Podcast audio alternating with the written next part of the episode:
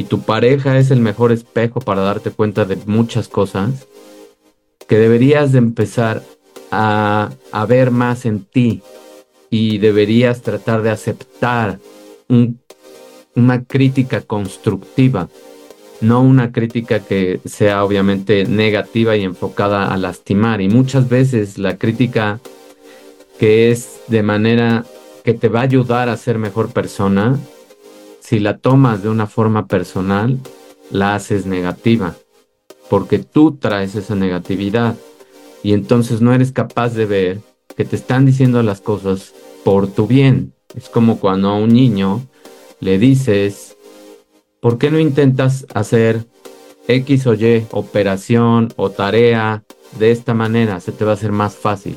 Y eso simplemente se lo dices porque tú ya pasaste por la escuela, porque tú ya pasaste por esas etapas y porque tú sabes que a veces es más fácil. Bienvenidos a nuestro episodio número 75 de la sección Gotas de Sabiduría.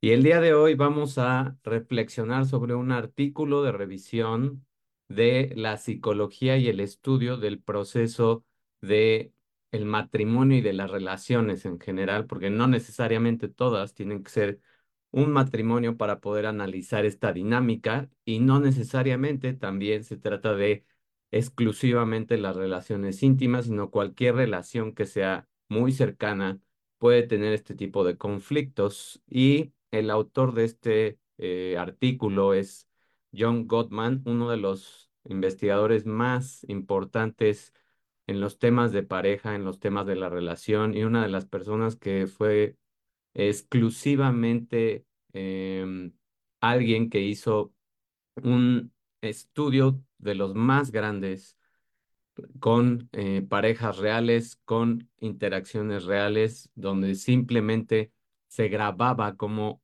las parejas interactuaban y se veía mucho más fácil qué era lo que pasaba en un día a día y qué era lo que iba desgastando las relaciones. Entonces, por eso es tan importante este tipo de información, porque esta es la vida real, esto sí no es manipulado, no es un estudio que estuvo, entre comillas, controlado, o sea, y, me refiero entre comillas porque fue en un laboratorio que era tipo una casa con cámaras, pero la interacción era lo más normal, lo más... Eh, objetiva posible y se trataba exactamente de ver este día a día que va ocasionando el desgaste de una relación.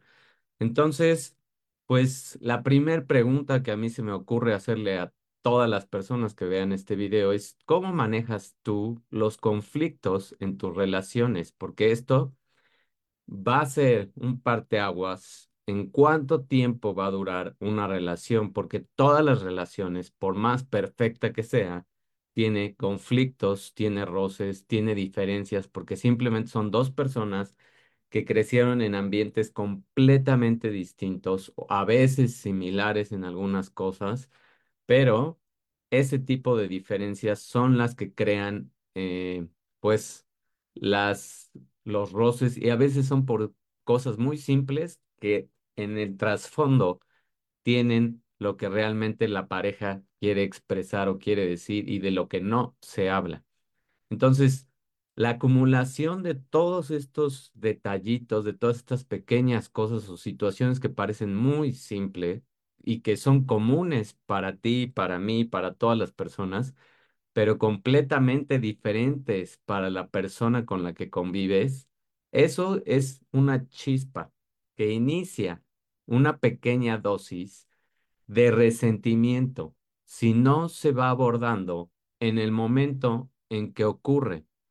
Entonces, no es bueno postergar este tipo de eh, cosas simples como dejar la pasta sin tap em, destapada, como no bajar la tapa del baño, como dejar tiradas cosas, cosas que parecerían bobas, entre comillas, pero que poco a poco se van acumulando y van creando este resentimiento.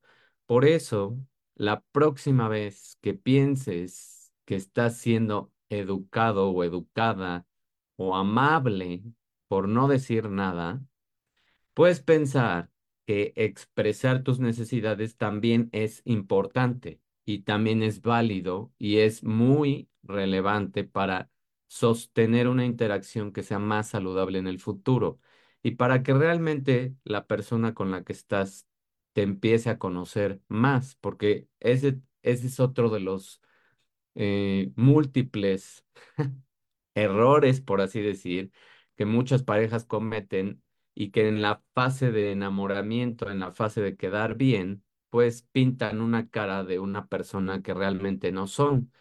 Y es por eso que en mi particular forma de pensar y de ver las cosas, para mí el enamoramiento es algo que es padre sentirlo eh, es válido, entre comillas, lo que no es válido es tratar de ser una persona que no eres y tratar de aparentar cosas que no te gustan, simplemente por ese quedar bien o por complacer, porque eso a la larga te va a llevar a que la otra persona, cuando ya interactúes más, cuando vivas con esa persona, cuando a lo mejor inicies este proceso de eh, un matrimonio, de vivir juntos, simplemente se va a sorprender porque va a decir, pues no sé quién eres, porque realmente todo esto yo no lo vi en la fase donde nos empezamos a conocer, etcétera. Entonces, ¿cuáles son estas siete ideas que yo te puedo dar para que realmente tu matrimonio, tu relación pueda ir sobreviviendo de acuerdo a estas teorías y de acuerdo a toda esta investigación de John Gottman. Y lo hice lo más simple posible. Entonces, la idea número uno o el punto número uno es mantente consciente de la negatividad. Reconoce cuando la negatividad comienza a dominar tus interacciones. Haz un esfuerzo consciente por abordar y desactivar esa negatividad antes de que se convierta en un estado absorbente dentro de tu relación. Y esto va para ambos lados, aquí no hay distinción. Todos tenemos ciertos momentos de estar en fases de estar más negativo, de no tener el mejor humor. Y puede ser por múltiples razones, porque a lo mejor no dormimos bien esa noche, porque a lo mejor el jefe o la jefa son pésimos eh, para tratar con las personas e hicieron y deshicieron, porque a lo mejor tuviste un conflicto con una persona en el trabajo. Hay mil y un razones, por el tráfico, por la contaminación, por que no comiste, etcétera. El punto aquí es que si tú sientes que estás en un modo negativo, te hagas consciente y lo reconozcas, porque a veces también cuando estás dentro de ese modo, lo más fácil es culpar a la otra persona y decir, no, no, no, es que yo estoy bien, pero tú eres el que está mal. Y ese es el primer punto de conflicto en las relaciones que se ha encontrado en este tipo de investigaciones, echar culpas. No soy yo, eres tú. No, no se trata de eso, se trata simplemente de ser más consciente de, de tu físicamente cómo te sientes. Si físicamente no estás de buen humor, no te sientes bien, estás cansado, estás cansada, estás desvelado, estás desvelada, no comiste bien, etcétera, simplemente di las cosas. Y eso es más fácil para que la otra persona ya sepa, ah, ok, no es un buen momento hablar de ciertos temas, no es un buen momento decir ciertas cosas, no es un buen momento no cooperar en ese día. Y entonces la relación por ese día, por esa tarde, por esas horas, fluye mejor si no hay más, eh, ¿cómo se diría? Más fuego. Entonces, número dos, ¿cuál es el punto dos para mantener estas relaciones más sanas? Practica una comunicación positiva. Ve incorporando señales no verbales que sean positivas y un contenido que se, se llama metacomunicativo. ¿Qué significa eso? Pues que va, va más allá de la comunicación verbal y va en cuestión de intentar reparar las cosas, intentar mejorar la interacción que puedes tener con las personas y que cuando notas que hay un tono de voz que no te gustó, cuando notas que la persona está cansada o que hay ciertas cosas que tú también deberías de ser más perceptivo y que sabes que no le gustan a la otra persona, dejes de estar molestando y picando en esa área y apretando esos botones porque sabes que lo único que estás haciendo es que un, va a llegar un momento en el que eso va a explotar.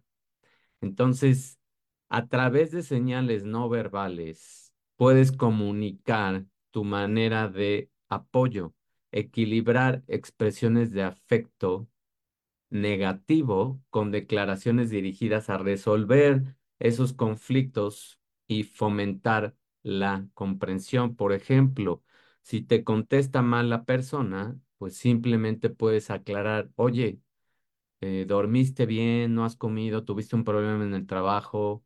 ¿O por qué me contestaste así?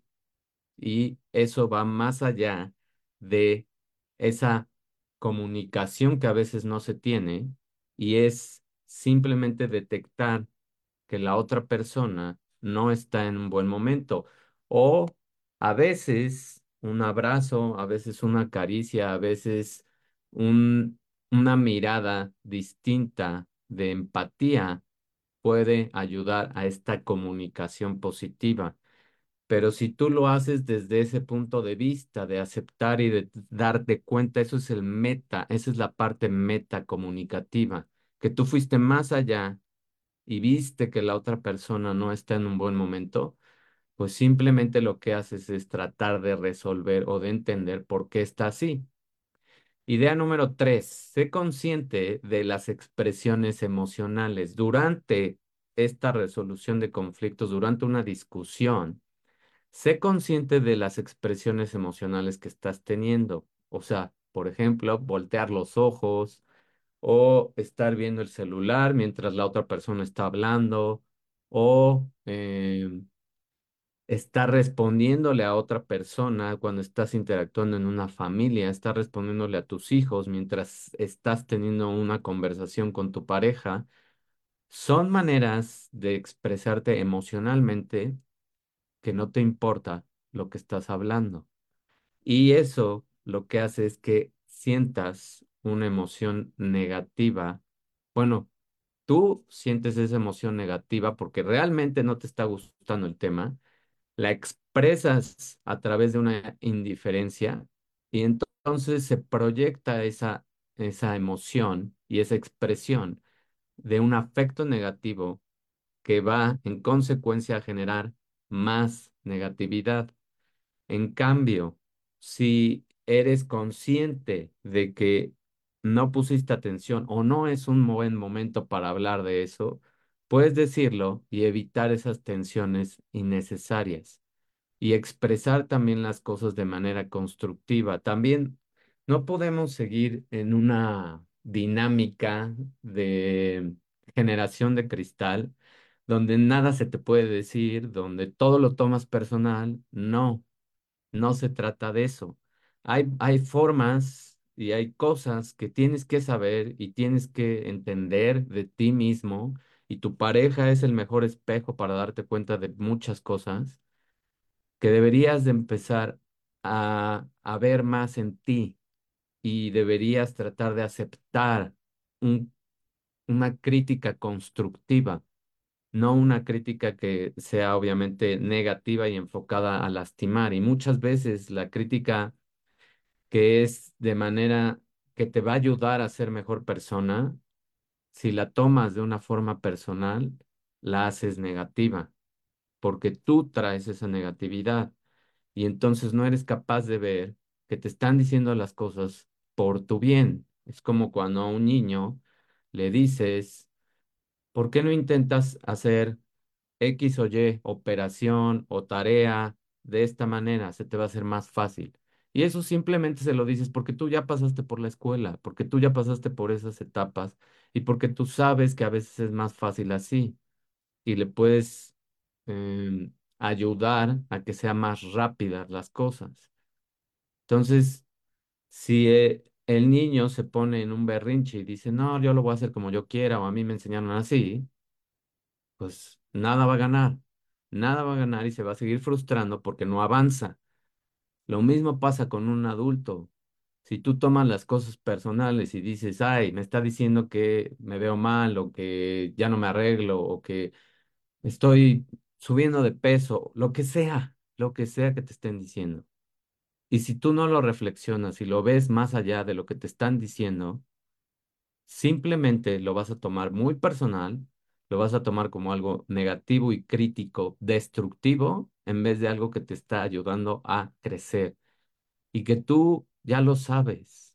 Y si lo que ya sabes te molesta que te lo digan, por eso, por esa misma razón, porque tú ya sabes que tienes que hacer un cambio. Entonces, se trata de fluir, no se trata de estancarse. Las cosas que se estancan, las cosas que no se mueven, las cosas que están siendo indiferentes, poco a poco se van destruyendo.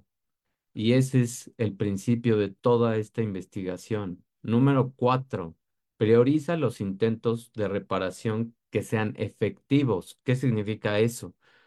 Pues que tienes que empezar a descubrir, y esto es con la dinámica poco a poco, con el tiempo, con conocer más a la persona, concentrarte en reparar una interacción en lugar de estar perpetuando cosas negativas, de estar viendo a ver quién lleva más o menos puntos en cosas que ha hecho mal o ha dicho mal o ha hecho bien. No se trata de un puntaje ni es una competencia, que muchas veces eso es lo que también destruye a las parejas. No estás compitiendo con tu pareja en nada.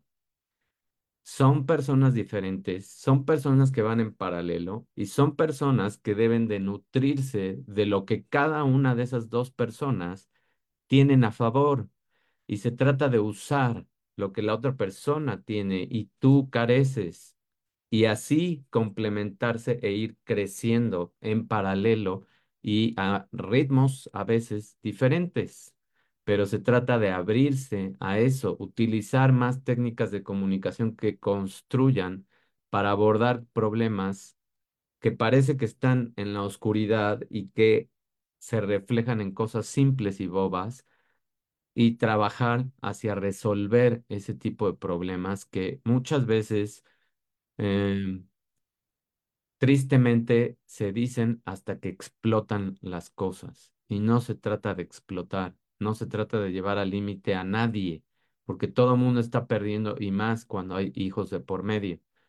Número cinco, Cultiva más procesos sociales, trabaja activamente para expandir esos procesos sociales dentro de la relación, fomenta una comunicación más abierta, más empatía y comprensión para un entorno que sea más de apoyo para resolver esos conflictos y fomentar más positividad. Tampoco, por ejemplo, y esto nos pasa a todos en diferentes etapas.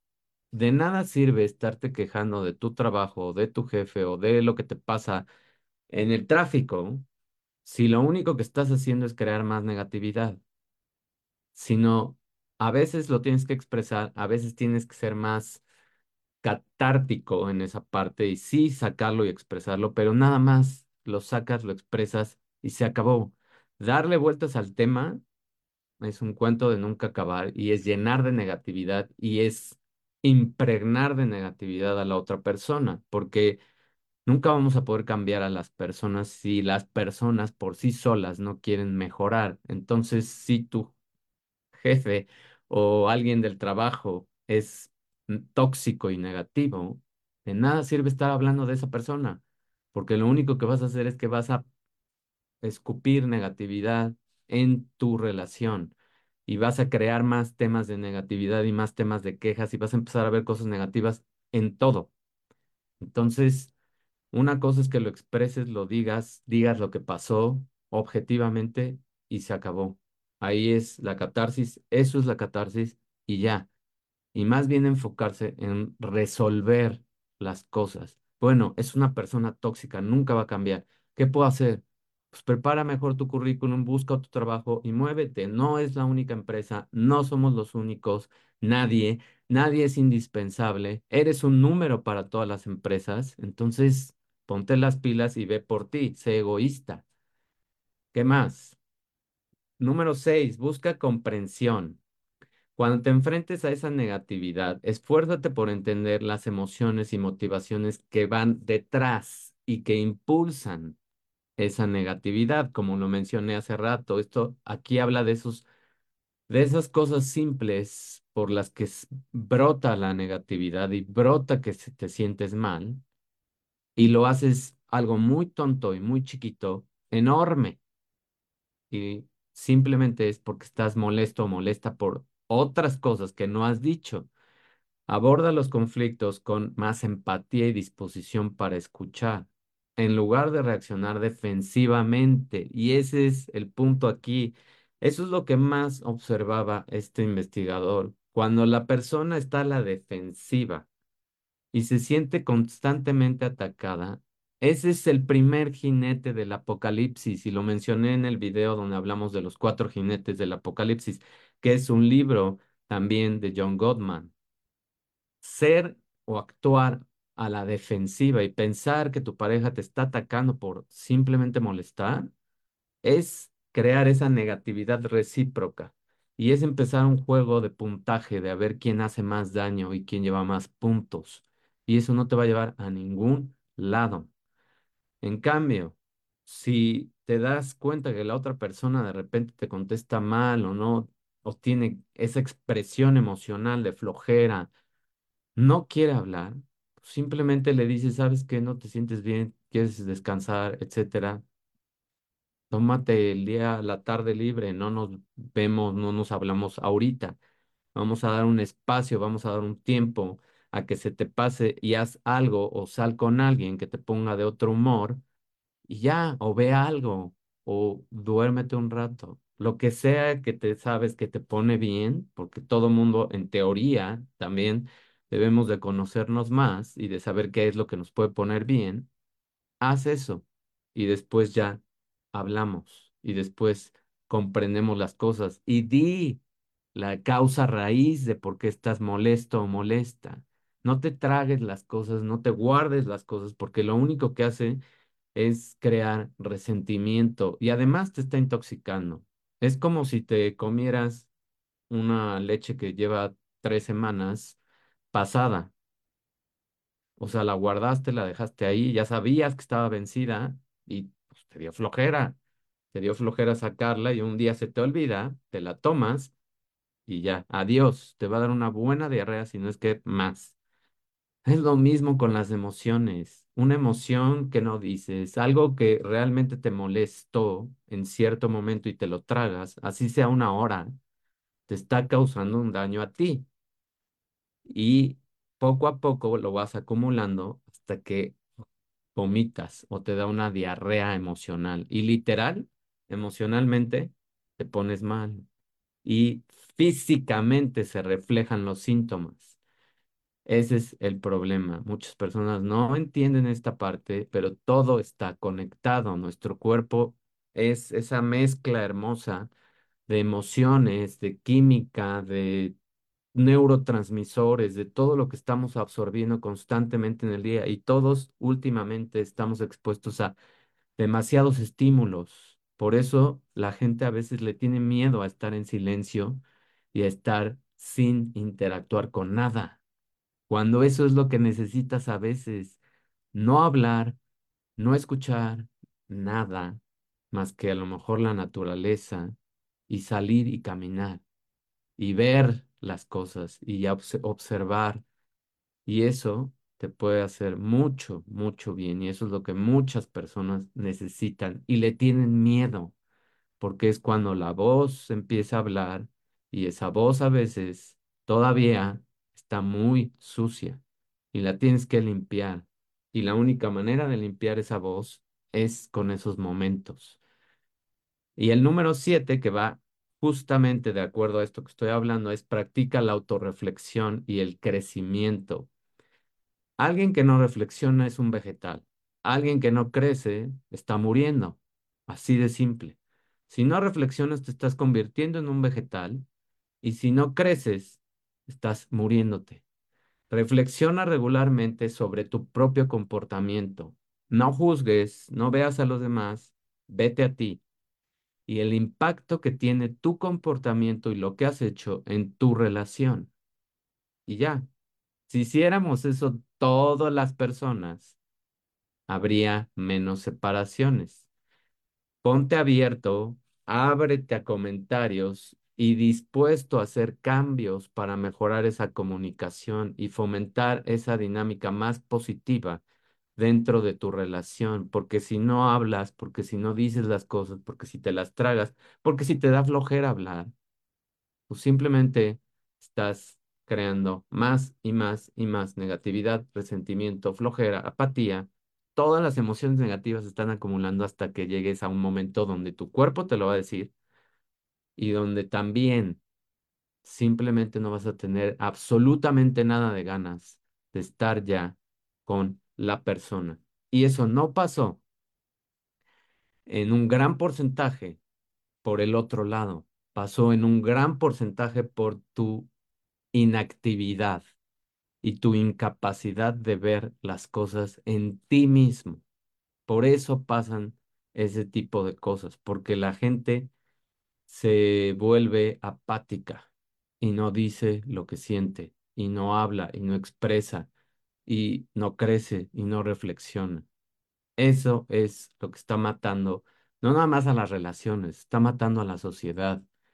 Estar conectado constantemente a estímulos y no tener espacios de no meditar ya, pero simplemente estar en silencio y saber qué piensas y reflexionar en ti y ponerte a pensar qué hiciste, qué, cómo dijiste las cosas, qué desayunaste, acordarte de, de tu día, ir repasando lo que hiciste en tu día. Toda esa falta de interacción contigo mismo es lo que está creando una sociedad zombie, que constantemente está pegada a un celular, ya sea para interactuar en una red, ver videos, tonterías, prender la televisión o estar hablando constantemente. Necesitamos silencio mucho tiempo para que también tu mente se limpie, para que esas emociones empiecen a flotar y las puedas sacar y las puedas ver, porque ni siquiera eres capaz de ver o escuchar tus propias emociones porque no tienes tiempo. Ese es el pretexto más bobo, porque decir no tengo tiempo para mí, para escucharme, para reflexionar, para crecer, es decir, no me quiero. Ponte a pensar en eso y reflexiona en tu vida. Necesitamos mucho más ese contacto con nosotros y con la naturaleza. Escuchar más lo que nos dice la mente y limpiar más cada vez ese diálogo interno. Mil gracias por tu atención. Nos vemos el próximo episodio. Espero te haya gustado. Si te hice pensar, si te dolieron las pedradas, si yo también me tuve que sobar, no pasa nada. Estamos aquí para crecer y reflexionar y todo mundo podemos cambiar de un día por día, de poco a poco y podemos ir mejorando y de eso se trata. Tampoco es, em, ¿cómo se llama? Sentirte invadido de tantas cosas que tienes que hacer o cambiar. No, es poco a poco, pero es ya empezar. Mil gracias por tu atención, que tengas bonita tarde. Ya sabes, suscríbete a los canales y si me quieres apoyar, busca en mi página, ahí hay un, eh, ¿cómo se llama? Un link donde puedes donar lo que tú quieras.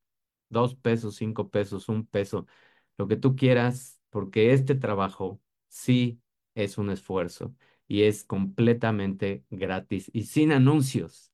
Así que mil gracias por tu atención. Nos vemos en la próxima. Bye.